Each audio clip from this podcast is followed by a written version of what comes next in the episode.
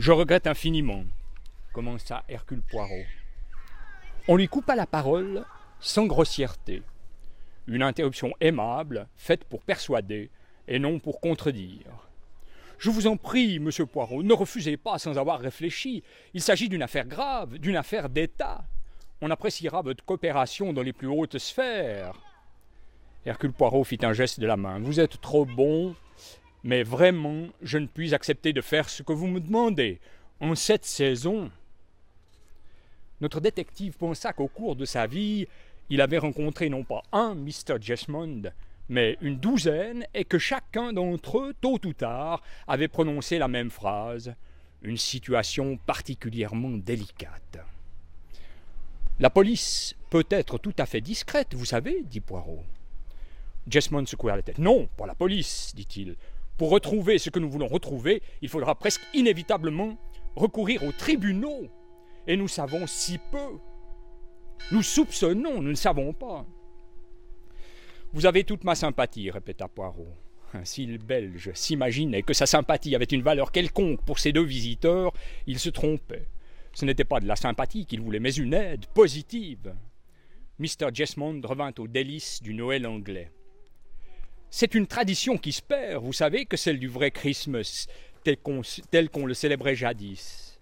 De nos jours, les jeunes réveillonnent dans les hôtels, mais un Noël anglais, avec toute la famille réunie, les enfants et leurs bas pleins de cadeaux, l'arbre de Noël, les dindes, le plum pudding, les papillotes avec les pétards, le bonhomme de neige devant la fenêtre. Hercule Poirot se mit à frissonner plus violemment que jamais. La neige à la campagne, s'écria-t-il. Ce serait encore plus abominable. Une grande maison toute en pierre, glaciale. Mais pas du tout, reprit Mr. Jesmond. Les choses ont bien changé pendant les dix dernières années. Il y a le chauffage central au mazou à Kingsley. Le chauffage central au mazou répéta Poirot. Pour la première fois, il paraissait ébranlé. Mr. Jesmond saisit l'occasion. Mais bien sûr, des radiateurs dans toutes les chambres et l'eau chaude, bouillante partout. Je vous l'assure, mon cher monsieur Poirot, Kingsley est délicieusement confortable en hiver. Vous risquez même de trouver qu'il fait trop chaud dans la maison. Poirot approuva d'un signe de tête. Le problème n'avait en effet rien d'agréable. Un jeune prince, futur potentat, fils unique du souverain d'un important État oriental, était à Londres depuis quelques semaines. Récemment, on avait annoncé ses fiançailles avec une jeune fille du même sang que lui, qui, bien qu'instruite à Cambridge, ne laissait paraître, depuis son retour dans son pays, aucune influence occidentale. Le jour du mariage était fixé et le jeune prince était rendu à Londres, apportant avec lui quelques-unes des admirables pierres de la couronne pour confier à Cartier le soin de les mettre mieux en valeur dans des montures modernes appropriées.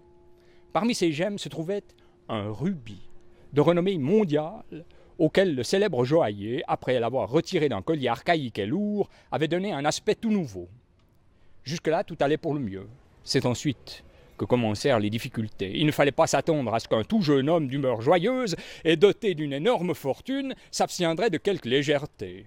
Nul ne songeait à l'en blâmer. C'est ainsi que les jeunes princes sont censés se distraire. S'il emmenait la belle amie de quelques jours faire un tour à Bond Street et lui offrait un bracelet d'émeraude ou un clip de diamant en remerciement des instants agréables passés avec elle, ce serait considéré comme naturel et même convenable. Cela correspondait à la Cadillac que son père offrait invariablement à la danseuse qui avait su lui plaire.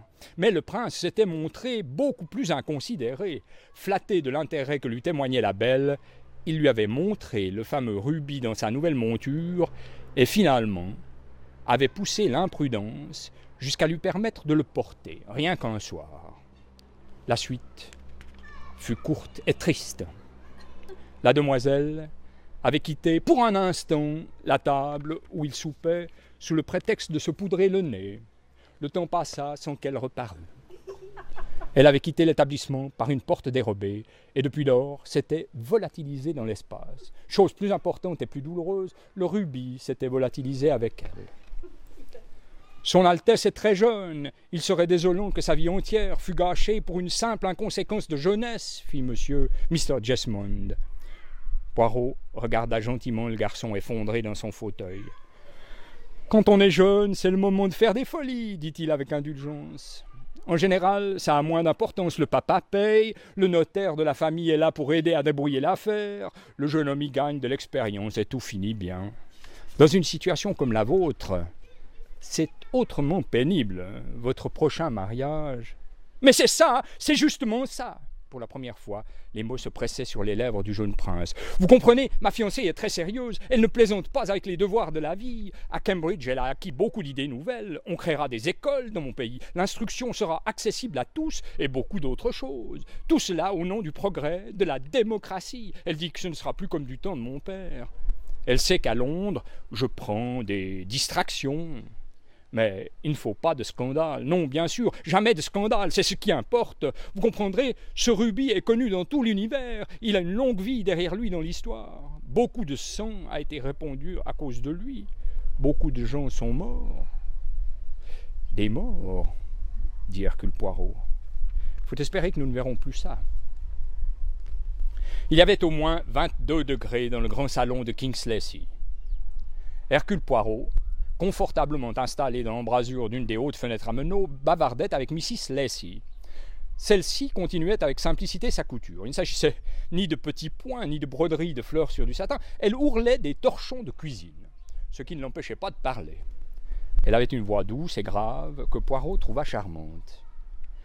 J'espère que notre fête de Noël vous plaira, monsieur Poirot, il n'y a que la famille, vous savez, ma petite fille et un de mes petits-fils avec son meilleur camarade, Bridget, ma petite nièce, Diana, sa cousine, et David Welwyn, qui est un de leurs amis de toujours. Une simple réunion de famille. Mais Edwina Morcombe nous a dit que c'était cela que vous vouliez voir, un vrai Noël anglais d'autrefois. Personne n'est plus vieux jeu que nous. Voyez-vous, mon mari vit complètement dans le passé. Il aime que tout soit exactement comme lorsqu'à 12 ans il venait ici pour ses vacances de Noël. Mrs. Lacey sourit à ses souvenirs et reprit. Toutes les mêmes vieilles choses qu'autrefois, l'arbre de Noël, les, bras, les bas suspendus, la soupe aux huîtres, la dinde, c'est-à-dire les deux dindes, l'une bouillie et l'autre rôtie, et le plum pudding dans lequel on a mis la bague, le bouton pour le vieux garçon, la pièce de monnaie et tout le reste. Aujourd'hui, on ne peut plus mettre de pièces de sixpence. Il n'y en a plus en argent, mais aucun des ingrédients de jadis n'y manque raisins de Smyrne et de Malaga, raisins de Corinthe, amandes, fruits confits, gingembre. Ah, mon Dieu, j'ai l'air de réciter le catalogue de Fortnum. J'en ai l'eau à la bouche, madame. C'est infiniment aimable de votre part et de la part du colonel Lacey de m'accueillir comme vous le faites dans votre réunion de famille. Je vous assure que nous en sommes enchantés tous les deux. Si vous trouvez Horace un peu renfrogné, n'y faites pas attention, il est toujours comme ça. En réalité, son mari avait dit en propres termes. Je me demande, fichtre, pourquoi tu vas nous encombrer de cet animal de Belge ici pour Noël? On ne pourrait pas le recevoir à un autre moment Je ne peux pas blairer les étrangers. Oh Je sais, je sais, c'est Edwina Mercombe qui nous l'a collé. Je me demande de quoi elle se mêle, qu'elle l'invite donc à passer Noël chez elle. Mrs. Lacey enchaîna. Edwina pensait que vous pourriez peut-être nous aider. À vrai dire, je ne vois pas très bien comment, mais elle m'a assuré que vous aviez été d'un réel secours à certains de nos amis communs, dans un cas assez semblable au nôtre. Euh, peut-être ne savez-vous pas de quoi il s'agit? Poirot la regarda avec sympathie. Mrs. Lacey avait près de soixante-dix ans. Elle se tenait droite comme un i. Ses cheveux, blancs comme la neige, encadraient des joues roses, des yeux bleus un petit nez ridicule et un menton volontaire. Si je puis faire quoi que ce soit pour vous, madame, j'en serais trop heureux. Je crois savoir qu'il s'agit d'une inclination assez malencontreuse de la part d'une jeune fille. Oui, notre fils a été à la guerre, notre belle-fille est morte en mettant Sarah au monde, de sorte que l'enfant a toujours vécu avec nous. C'est nous qui l'avons élevé. Peut-être avons-nous été imprudents, mais nous avons pensé qu'il fallait toujours la laisser libre, aussi libre que possible. Il me semble que c'est la sagesse, madame. On ne peut aller contre l'esprit de son temps. Rien n'est plus normal que la mode, dit Poirot. Et les modes changeront. Je sais bien, reprit Mrs. Lacey, ce, n'est pas là ce qui me tracasse, mais voyez-vous, elle s'est toquée de ce Desmond Lee Wortley, et vraiment, ce qu'on sait de lui n'a rien d'agréable. Il se fait plus ou moins entretenir par des filles riches. Elles en sont toutes folles. Je crois qu'il vaut mieux agir comme on faisait quand j'étais jeune, la première fois, on tombait régulièrement amoureuse de quelqu'un de très mal. Je me souviens d'avoir eu une horrible passion pour un garçon qui s'appelait. Allons, comment s'appelait-il? C'est même drôle. Je n'arrive pas à retrouver son nom de baptême. Tibit. Ah oui, Tibit, c'était son nom de famille, le jeune Tibit.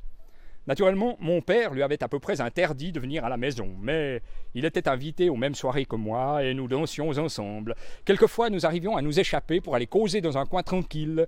Des amis organisaient des pique-niques où nous allions tous les deux. Bien sûr, c'était formellement interdit, affolant et délicieux, mais on n'allait pas jusqu'où vont les jeunes filles d'aujourd'hui. Au bout d'un certain temps, les monsieur Tibit perdent leur prestige. Et figurez-vous que lorsque j'ai revu celui-là quatre ans plus tard, je me suis demandé ce que j'avais pu lui trouver d'intéressant. Il m'a paru tellement ordinaire, bruyant, superficiel, sans vraie conversation. Oui, on se figure que tout était mieux quand on était jeune, dit Poirot sentencieusement. Je ne comprends pas très bien, madame. Ce Mr. Desmond Leewortley, il est chez vous en ce moment, dans votre maison demanda Poirot. C'est moi qui l'ai voulu. Horace trouvait qu'il fallait interdire à Sarah de le voir. Bien sûr, quand Horace était jeune, le père ou le tuteur de la jeune fille serait allé trouver le jeune homme chez lui avec une cravache. Horace voulait à toute force empêcher le garçon de venir chez nous et la fille de le voir. Il faut que je vous avoue, monsieur Poirot, que moi-même, je ne puis m'empêcher de lui trouver un certain attrait n'est pas qu'il me plaise vraiment, mais je suis sensible à son charme. Je vois parfaitement ce que Sarah voit en lui, mais j'ai assez d'années et d'expérience pour savoir que c'est un vaurien, même si sa compagnie m'est agréable. La mère de Sarah avait une très grosse fortune dont elle aura la jouissance dès qu'elle sera majeure. Est-ce que vous croyez pouvoir nous aider? Je crois que ce n'est pas impossible, dit Poirot. Je ne puis rien promettre. Voyez-vous, madame, les gens comme Desmond Leewortley sont fort habiles. Pourtant, ne désespérez pas. Je ferai, en tout cas, de mon mieux, quand ce ne serait que pour vous remercier de la bonté avec laquelle vous m'avez invité à participer à votre fête de Noël. Et de nos jours, ça ne doit pas être si facile d'organiser une vraie fête comme celle-là. Non, certes, dit Mrs. Lacey. Mon mari adore ce château. Il n'est heureux qu'ici. L'inconfort lui est indifférent. Ça lui est égal d'en supporter les inconvénients, et il aurait horreur, mais la horreur, d'habiter une petite maison moderne, même dans le parc. Alors vous vous sacrifiez? Mrs. Lacey se redressa. Je ne considère pas cela comme un sacrifice, dit-elle. J'ai épousé mon mari avec le désir de le rendre heureux. Il a été pour moi un excellent mari pendant de longues années. Il m'a rendue parfaitement heureuse, et je ne souhaite rien tant que de lui donner du bonheur. Pour Noël, j'ai beaucoup de chance. Ma chère Mrs. Ross vient tous les ans à Kingsley. C'est une cuisinière hors ligne, vraiment remarquable. Elle s'est retirée chez elle il y a une dizaine d'années, mais elle vient à mon secours chaque fois que j'en ai besoin. Et puis, il y a mon cher Peverel, votre maître d'hôtel. Oui, il a une petite retraite et il habite la maisonnette qui est tout près de la loge. Mais il est si dévoué. C'est lui qui tient à venir faire notre service au moment de Noël. En réalité, ça m'épouvante, monsieur Poirot. Il est vieux, il est branlant. Quand il porte un objet lourd, j'ai toujours peur qu'il le laisse tomber. C'est un supplice pour moi. Il n'a pas le cœur très solide. Je crains qu'il n'en fasse trop. Mais ça le vexerait horriblement si je ne le laissais pas venir. Il grogne et il gémit quand il voit dans quel état est notre argenterie, et en trois jours, il lui a rendu tout son éclat. C'est un cher et fidèle ami. Elle sourit à Poirot en disant cela et ajouta vous voyez que nous sommes parés pour passer un joyeux Noël. Et un Noël tout blanc. Il commence à neiger. Ah, voici les enfants qui rentrent. Il faut que je vous les présente, monsieur Poirot. Les présentations se firent selon les règles. D'abord Colin, le petit-fils, et son camarade Michael, tous deux pensionnaires, deux gentils garçons d'une quinzaine d'années, l'un brun, l'autre blond. Puis leur cousine Bridget, à peu près leur contemporaine, très brune, et qu'on sentait pleine d'une formidable vitalité. Et voici ma petite fille Sarah, dit Mrs. Lacey. Sarah intéressait beaucoup Poirot. Il la trouvait très nerveuse, mais elle semblait avoir une sincère affection pour sa grand-mère, et sa tignasse rousse et bourriffée n'enlevait rien à son charme. Je vous présente Mr. Lee Wortley, continuait Mrs. Lacey. Mr. Lee Wortley vêtu d'un chandail en grosse laine tricotée et d'un pantalon noir très collant, portait les cheveux longs et ne s'était apparemment pas rasé de la journée. Après lui vint David Wellwyn. On ne pouvait imaginer deux êtres plus dissemblables. Le second, solide et tranquille, avait un bon sourire et usait visiblement de l'eau et du savon.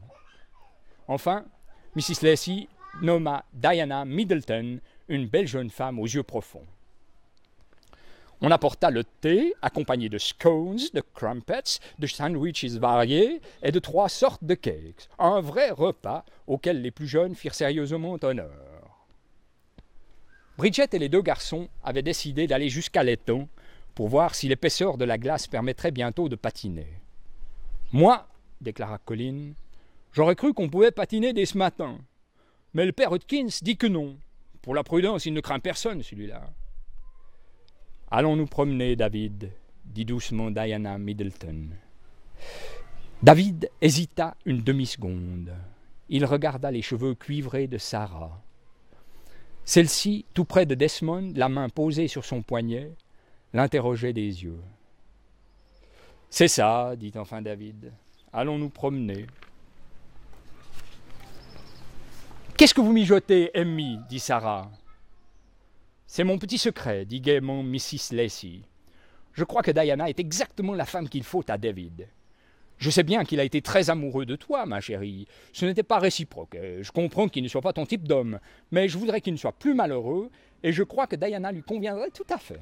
Quelle marieuse vous êtes, Amy Toutes les vieilles dames le sont. Il me semble que Diana le trouve assez à son goût. Tu ne crois pas que ce serait très heureux? Non, pas précisément. Diana est bien trop profonde, trop sérieuse. Je crois que David s'ennuierait beaucoup s'il était marié avec elle.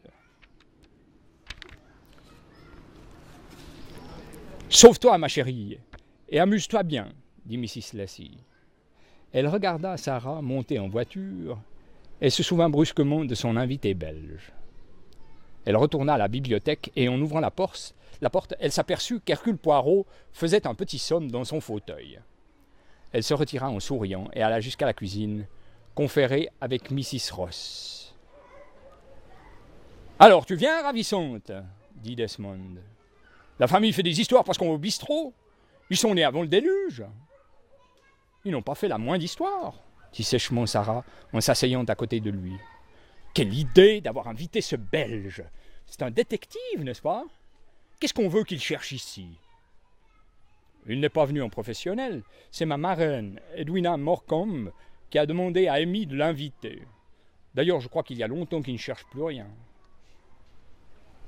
Il avait envie de voir ce que c'est qu'un Noël anglais traditionnel, dit Sarah. Desmond eut un éclat de rire méprisant. Quelle fichaise encore que tout ça. Ce que je me demande, c'est comment tu peux le supporter. Sarah rejeta en arrière sa toison rousse et avec un mouvement agressif du menton parce que j'aime ça, dit-elle d'un ton tranchant. Tu charries, bébé. On va s'arranger pour y couper. Demain, on ira à Scarborough ou ailleurs. Ça n'est pas possible. Pourquoi? Ça leur ferait de la peine. Oh, la barbe Tu sais comme moi que ces sottises puériles et sentimentales ne t'amusent pas. Pas m'amuser, peut-être pas exactement, mais... Au même moment, à la maison... Moi, dit Michael, ça me dépasse que M. Poirot ait jamais été détective. Je ne vois pas comment il aurait pu arriver à se faire une autre tête. Moi non plus. On ne s'imagine pas allant et venant avec un microscope, cherchant des indices ou relevant des empreintes de chaussures, déclara Bridget. J'ai une idée, clama Colin. Nous allons lui faire une blague. Une blague? Comment ça? Nous allons simuler un crime. Ça, c'est une idée sublime, déclara Bridget un corps étendu dans la neige, quelque chose dans ce genre. Oui, il se sentirait dans son élément, tu ne crois pas? Bridget se mit à rire. Je ne sais tout de même pas si ça irait jusque-là. S'il neige, nous aurons le décor rêvé. Un corps, des empreintes de pas. Il faut bien réfléchir. On fauchera un des poignards de grand-père et il s'agira de fabriquer du faux son. Ils s'arrêtèrent, sans se soucier de la neige qui commençait à tomber de rue, et se lancèrent dans une discussion passionnée. Qui fera le cadavre? demanda Michael. Bridget s'exclama. Moi, je ferai le cadavre. Colin lui coupa la parole. Ah, dis donc, c'est moi qui ai eu l'idée. Non, non, s'écria Bridget, il faut que ce soit une femme. C'est forcément beaucoup plus émouvant. Une belle jeune fille gisant dans la neige. Une belle jeune fille dit Michael. D'abord, j'ai les cheveux noirs. Qu'est-ce que ça peut faire? Ça se détachera magnifiquement sur le sol tout blanc. Je mettrai mon pyjama rouge. Michael, toujours censé, protesta. Si tu mets un pyjama rouge, les taches de sang ne se verront même pas. Mais tu imagines l'effet sur la neige, reprit Bridget. Il a des revers blancs, ce pyjama. C'est là-dessus que le sang ressortira. Oh, ça sera épatant. Tu crois qu'il s'y laissera prendre? Sûrement, si nous faisons les choses vraiment bien, déclara Michael. Il eut fort à faire ce soir-là. On avait coupé dans le parc d'énormes boules de gui et des brassées de houx, et l'arbre de Noël était dressé à un bout de la salle à manger. Tout le monde participa non seulement à la décoration de l'arbre, mais aussi à celle de la maison. On mit des branches de houx autour de tous les cadres. On suspendit une grosse boule de gui dans le hall à l'emplacement le plus favorable. Je n'aurais jamais imaginé que des coutumes aussi archaïques existaient encore, murmura Desmond en ricanant à l'oreille de Sarah. Nous l'avons toujours fait, riposta Sarah sur la défensive. En voilà une raison. Ah, tu m'embêtes, Desmond. Moi, ça m'amuse. Sarah, mon cœur, ce n'est pas possible. C'est-à-dire non, peut-être pas au fond, mais dans un sens, j'aime ça. Qui brave la neige pour aller à la messe de minuit demanda Mrs. Lacey à minuit moins vingt. Pas moi, déclara Desmond. Viens, Sarah. Il prit le bras de la jeune fille et l'entraîna dans la bibliothèque, vers le coffre à disques. Il y a des limites, ma chérie. La messe de minuit. Oui, dit Sarah, bien sûr. Au milieu des exclamations et des rires, Bridget, Diana, David et les deux garçons enfilèrent manteaux et bottes et se mirent en route sous la neige pour aller à l'église qui n'était qu'à dix minutes de marche de, de King's Leurs rires se perdirent bientôt dans le lointain. La messe de minuit s'écria le colonel Lacy en haussant les épaules. Je n'y suis jamais allé quand j'étais jeune. La messe. Il ne manquait plus que ça. C'est pour les papistes. Oh, je, vous demande pardon, monsieur Poirot. Ne vous excusez pas, colonel, dit Poirot avec un geste aimable. Je comprends très bien votre point de vue. Vous allez vous coucher, monsieur Poirot? Bonne nuit, j'espère que vous allez bien dormir. Et vous, madame, vous ne vous reposez pas encore? Pas tout de suite, j'ai les bas à remplir. Je sais bien que mes enfants sont presque des grandes personnes, mais ces bas font leur joie. On n'y met que des babioles, des petites bêtises. C'est une occasion de bien rire. Oh, vous vous donnez beaucoup de peine pour que Kingsley soit à Noël la maison du bonheur, dit Poirot. C'est tout à votre honneur, madame. Il porta galamment à ses lèvres la main qu'elle lui tendait. Hum grogna le colonel dès que Poirot eut refermé la porte. Cet animal-là aime le langage fleuri. Mais tout de même, il t'apprécie comme tu le mérites. Mrs. Lacey sourit à son mari. Des fossettes apparurent à ses deux joues. As-tu remarqué, Horace, que je suis juste sous le gui? demanda-t-elle avec l'air modeste d'une jeune fille de dix-neuf ans. Hercule Poirot entra dans sa chambre, une chambre spacieuse pourvue d'un énorme radiateur. Comme il s'approchait du grand lit à colonnes, il remarqua une enveloppe posée sur l'oreiller. Il l'ouvrit et en retira une feuille de papier, sur laquelle était maladroitement tracée en caractère d'imprimerie la phrase suivante ne mangez rien du pudding. Quelqu'un qui vous veut du bien. Poirot lut et relut, les yeux écarquillés.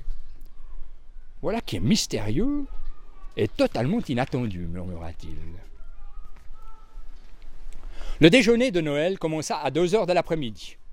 Ce fut un véritable festin. Au potage aux huîtres avaient succédé deux énormes dindes qui repartirent pour la cuisine à l'état de carcasse.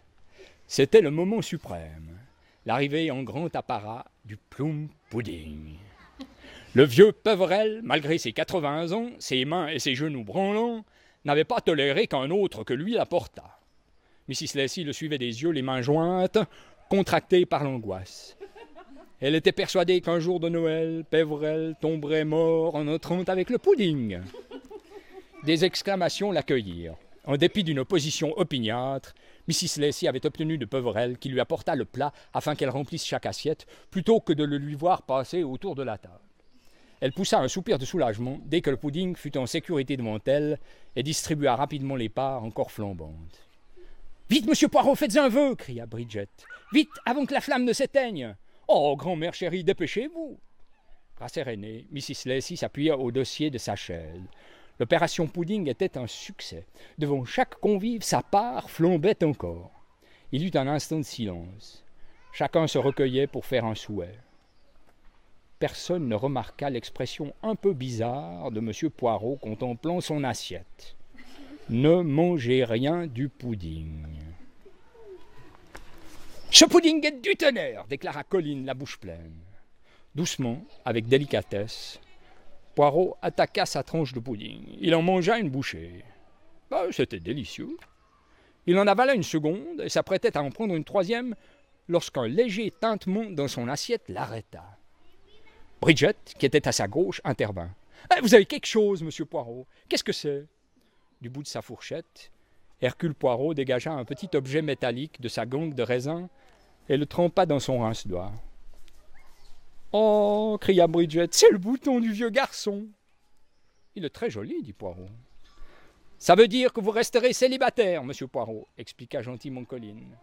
Ah, il fallait s'y attendre, dit Poirot d'un ton grave. Voilà de longues années que je suis célibataire. Il est peu probable que je change mon état civil à mon âge. Tout à coup, le colonel devint cramoisi. Il porta vivement la main à ses lèvres en rugissant. Nom d'un chien, Emmeline Pourquoi diable laisses-tu la cuisinière mettre du verre dans le pudding? Du verre s'écria Mrs. Lacey. Le colonel retira de sa bouche l'objet en cause. J'aurais pu me casser une dent, ou avaler ce sacré machin et avoir l'appendicite. Il rinça le morceau de verre et l'examina à contre-jour. Regardez-moi ça. C'est une de ces pierres rouges qu'on met au bout des pétards. Vous permettez demanda Poirot, en tendant vivement la main par-dessus la tête de sa voisine. Le colonel lui passa l'objet. Il le considéra attentivement. Comme l'avait dit Mr. Lassie, c'était une grosse pierre rouge de la couleur d'un rubis, et ses facettes étincelaient, tandis qu'Hercule Poirot le retournait sous la lumière.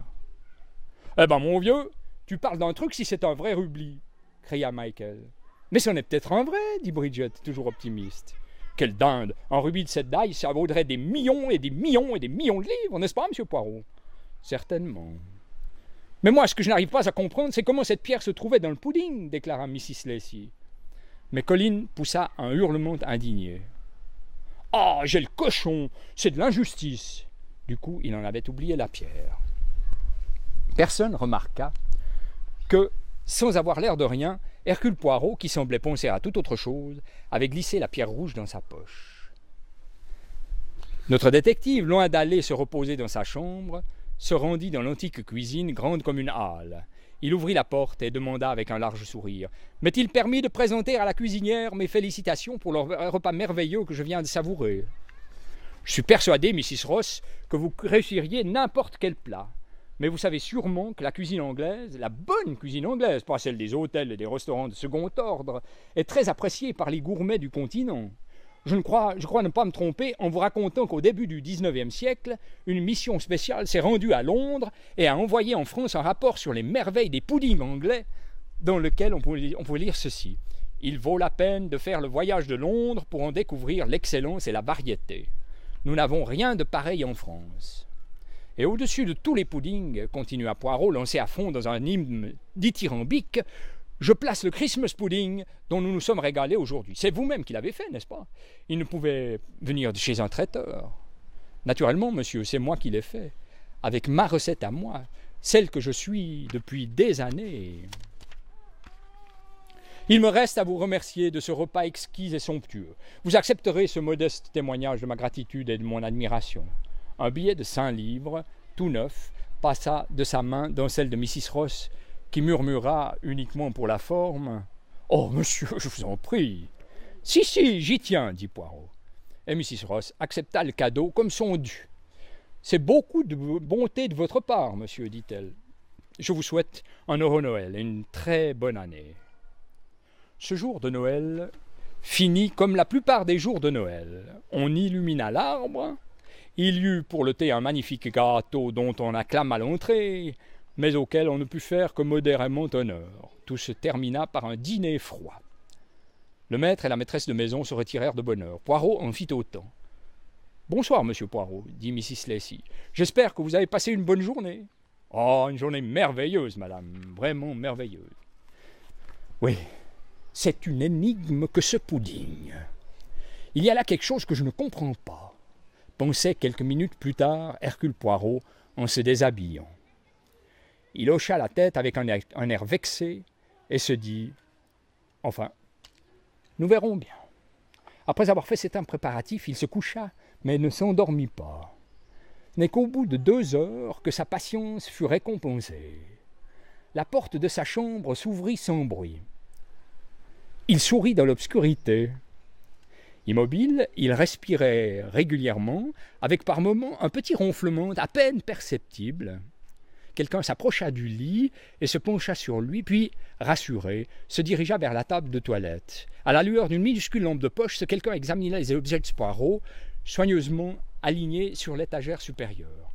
Il explora le portefeuille, ouvrit doublement doucement les tiroirs de la table, passa en revue le contenu de toutes les poches. Enfin, il revint jusqu'au lit, glissa avec mille précautions la main sous l'oreiller, puis la retira et resta un moment hésitant sur le parti à prendre. Alors il fit le tour de la chambre, regarda en détail tous les bibelots, tout ce qui aurait pu servir de cachette. Enfin, avec un soupir de dégoût, il sortit comme il était entré. Ah, se tournant sur le côté, Poirot s'endormit paisiblement. Il fut réveillé le lendemain matin par un coup frappé à sa porte, un coup léger mais impérieux. Qui est là Entrez Entrez la porte s'ouvrit. Essoufflé, rouge comme un coq, Colline resta sur le, cœur, le, seuil. Michael était derrière lui. Monsieur Poirot Monsieur Poirot Oui? Poirot s'assit sur son lit. C'est la tasse de thé matinale Non. Ah, c'est vous, Colline Qu'est-ce qui se passe? Colline restait muet. Il paraissait sous le coup d'une émotion violente. À vrai dire, C'était la vue de Poirot en bonnet de nuit qui, paralysait momentanément ses cordes vocales. Il parvint à se dominer et articula des phrases entrecoupées. Voilà, je crois, monsieur Poirot, pourriez-vous venir à notre aide? Il est arrivé quelque chose d'assez inquiétant. Il est arrivé quelque chose, mais quoi? C'est Bridget, c'est. Voilà, elle, est là-bas dehors, dans la neige. J'ai peur que. Elle ne bouge pas, elle ne dit rien. Et oh, il vaut mieux que vous veniez la voir vous-même. J'ai horriblement peur. Elle est peut-être morte. Là, c'est là, dit Colline haletant. Le doigt pointé, il montrait d'un geste dramatique un tableau d'horreur. À quelques mètres, Bridget gisait dans la neige. Elle était vêtue d'un pyjama rouge et l'écharpe de laine blanche qui lui enveloppait les épaules portait une large tache écarlate. Sa tête reposait sur le côté, le visage caché par ses cheveux noirs un bras sous le corps, l'autre tendu à plat sur la neige, la main fermée, les doigts crispés, et tout droit, au milieu de la tache sanglante, se dressait le manche d'un grand couteau kurde à lame recourbée que le colonel avait montré la veille au soir à ses invités. Tout de même, dit Hercule Poirot, il faut tout d'abord voir si elle vit, n'est-ce pas? Enfin, oui, sûrement. Mais vous comprenez, nous croyons, c'est-à-dire que nous ne voulions pas, nous, nous pensions seulement, je veux dire, nous pensions qu'il valait mieux vous appeler avant tout, dit précipitamment Michael. Ce sont sûrement les pas du meurtrier, dit Colline dans un souffle. Exactement, les pas du meurtrier, déclara Poirot. À cet instant, Desmond Leeworthy sortit de la maison avec Sarah. Que diable faites-vous là? Je vous ai vu de la fenêtre de ma chambre. Qu'est-ce qui se passe? Grand Dieu Qu'est-ce que c'est? On. On dirait. Eh oui, dit Poirot. On dirait bien qu'elle a été tuée, n'est-ce pas? Il s'approcha de Bridget en faisant un détour et se pencha sur elle. Colin et Michael se tordaient et s'efforçaient de contenir leur fou rire. Sarah vint à eux. Qu'est-ce que vous avez invité tous les deux? Qu'est-ce que vous avez inventé tous les deux? dit-elle à voix basse. Vieille Bridget, elle était pas toute. Pas un frisson, pas même un clin d'œil, murmura Colin. Je pense que la blague a assez duré, dit Michael. Il s'avança. Pour la première fois, il ne paraissait pas très sûr de lui. Je suis désolé. J'espère que vous ne nous en voudrez pas trop, monsieur. C'est. C'est. Enfin, c'est une espèce de, farce pour rire pendant les vacances de Noël, vous comprenez? Nous nous étions dit que nous allions. Enfin, que nous ferions un simulacre de crime. Allez, Bridget, lève-toi Tu dois être à moitié morte de froid déjà. Mais le corps étendu dans la neige ne bougea pas. Sarah intervint. Allons, Bridget, ça suffit, lève-toi. Tu as assez fait la bête comme ça. Monsieur Poirot, nous sommes vraiment désolés. Nous vous demandons de nous excuser, dit Colline, l'air vraiment inquiet. Vous n'avez pas besoin de vous excuser. Le ton de Poirot était grave. Colline le regarda fixement. Que voulez-vous dire? Puis se tournant vers sa cousine. Bridget, Bridget s'écria-t-il. Qu'est-ce qu'il y a? Pourquoi ne bouge-t-elle pas? Pourquoi reste-t-elle là étendue dans la neige? Poirot fit signe à Desmond. Monsieur Lee Wortley, venez près de moi. Desmond obéit. Tâtez son pouls. Desmond s'agenouilla, tâta le bras, puis le poignet. Elle n'a plus de pouls, dit-il en regardant les euh, poireaux, les yeux écarquillés. Son bras est raide. Elle est vraiment morte. Poirot inclina. Oui, elle est morte, dit-il. De cette comédie, quelqu'un a fait une tragédie. Poirot s'agenouilla à son tour et, très doucement, desserra les doigts crispés de Bridget. Desmond sursauta. Les yeux exorbités, il regardait cette main. Ce que tenait la jeune morte avait l'air d'un énorme rubis. C'est cette espèce de machin qui était dans le pudding, s'écria-t-il. Vraiment, vous en êtes sûr? demanda Poirot. Absolument sûr. Vivement, Desmond se pencha et prit la pierre rouge dans la main de Bridget.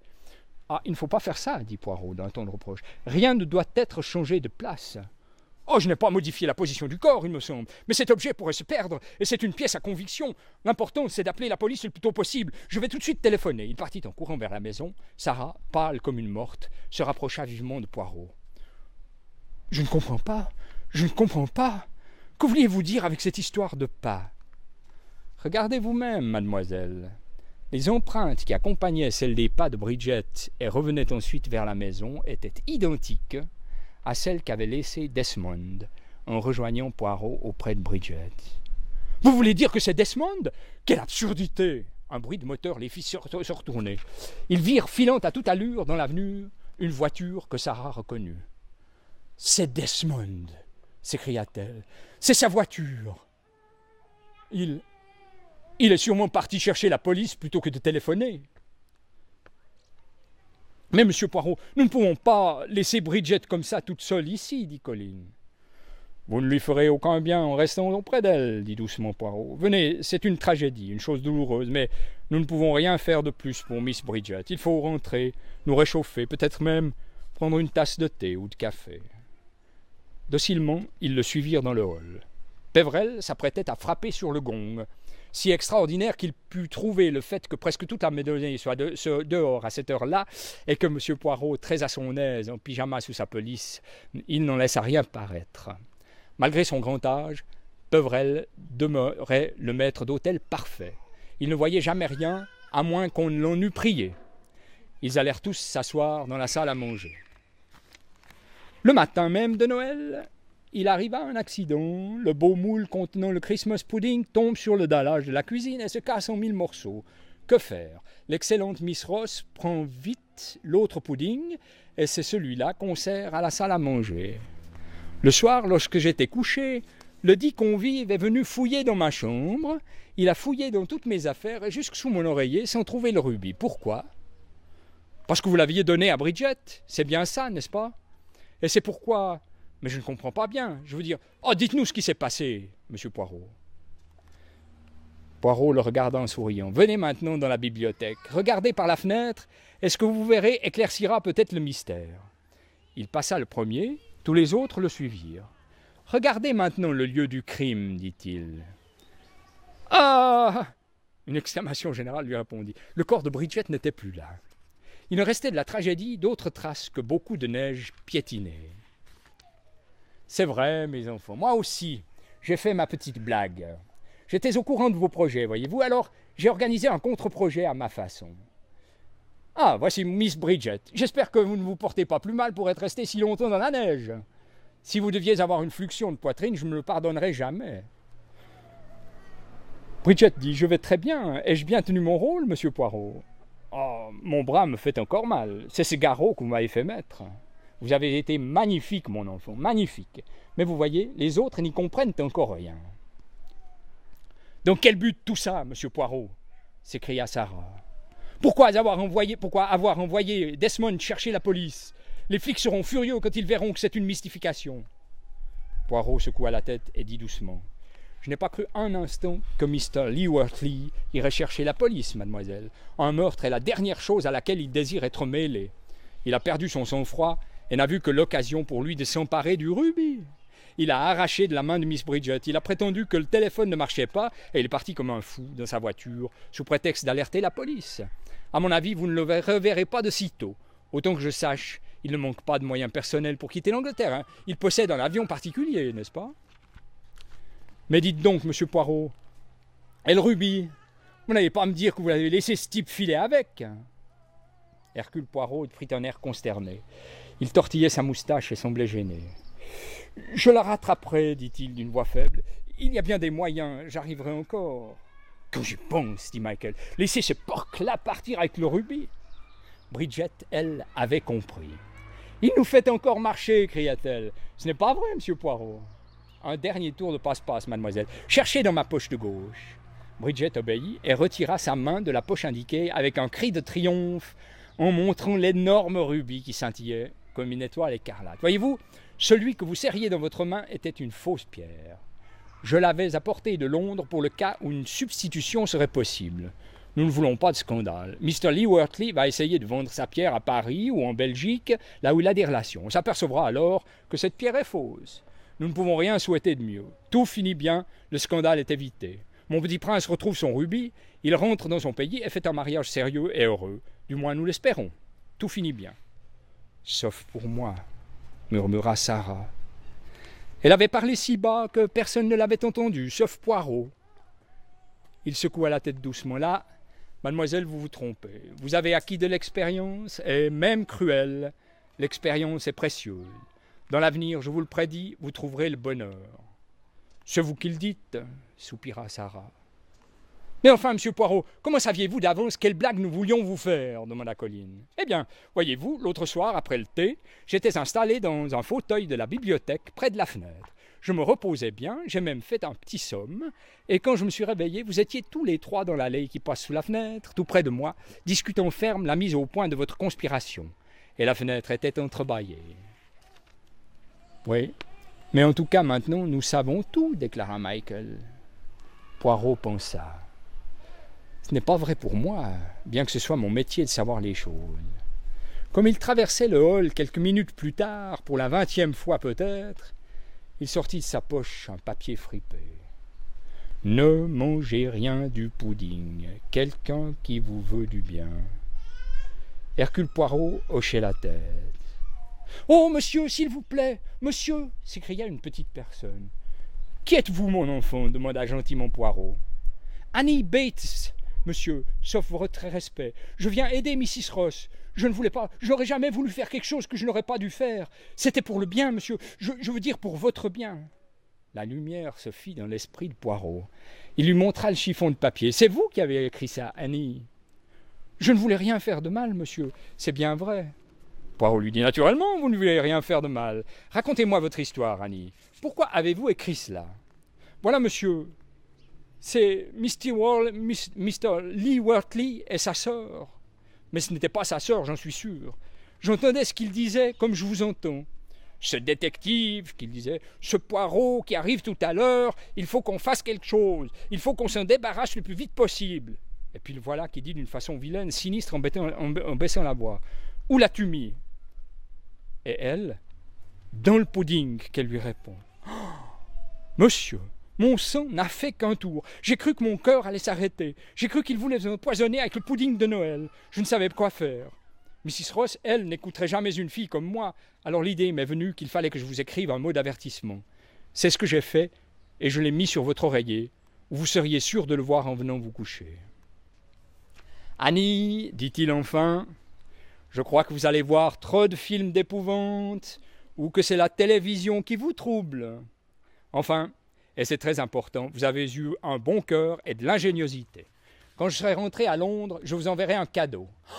merci, monsieur, merci beaucoup. Dites-moi quel cadeau vous ferait plaisir. Oh, ce qui me ferait plaisir, monsieur, vous me donneriez n'importe quoi pour me faire plaisir Oui, dans les limites raisonnables, dit prudemment Poirot. Oh, monsieur, est-ce que je pourrais avoir un poudrier, tout à fait le dernier modèle, le plus chic, comme celui qu'avait la sœur de Mr. Lee Wortley, qui n'était pas sa sœur? Oui, Annie, je crois que ce sera possible. Eh, voilà qui m'intéresse, murmura Poirot. L'autre jour, je regardais dans un musée des objets antiques trouvés à Babylone ou dans une autre ville qui date de plusieurs milliers d'années, et parmi ceux-ci, il y avait des boîtes de phares. Le cœur des femmes n'a pas changé. Pardon, monsieur dit Annie. Rien. Je réfléchissais, mon petit. Vous aurez votre poudrier. Annie s'éloigna extasiée. Poirot la suivit des yeux, tout heureux lui-même. Bon, se dit-il. Maintenant, je m'en vais. Je n'ai plus rien à faire ici. Mais brusquement, deux bras lui entourèrent les épaules. S'il vous plaît, monsieur Poirot, restez sous le gui une minute, dit Bridget. Poirot était ravi, absolument ravi. Quel heureux Noël, se dit-il.